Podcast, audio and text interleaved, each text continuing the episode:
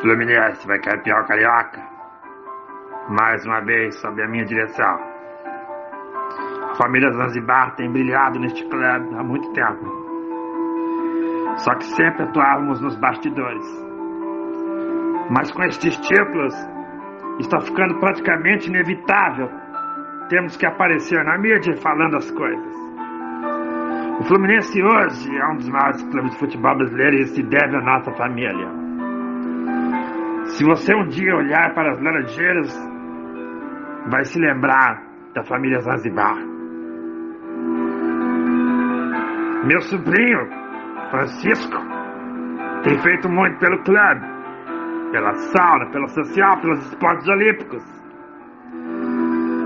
Já meu sobrinho neto, filho do Conde, tem trazido jogadores especiais.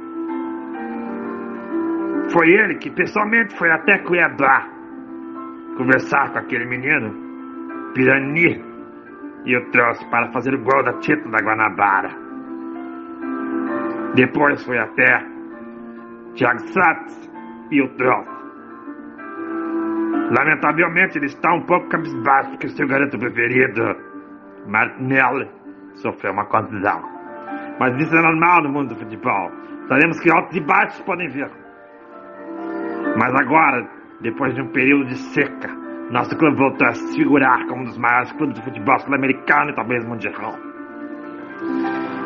Com toda certeza, se não houver nenhuma interferência de fora, um extra-campo, Fluminense será campeão da Copa Libertadores da América. Fizemos uma grande estreia no Peru. Superamos o Sporting, que já foi finalista desse torneio.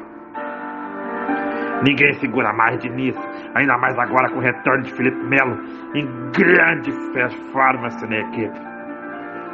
O Fluminense hoje é imbatível, imparável, esmagador de adversários. Que digam os invasores da Praia do Pedro, que até agora estão de ressaca com a sapatada que levaram no domingo. Não tem pra ninguém, meu bem.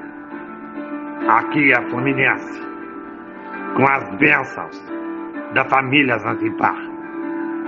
Um abraço a todos e lembrem-se, se eu falei, tá falado.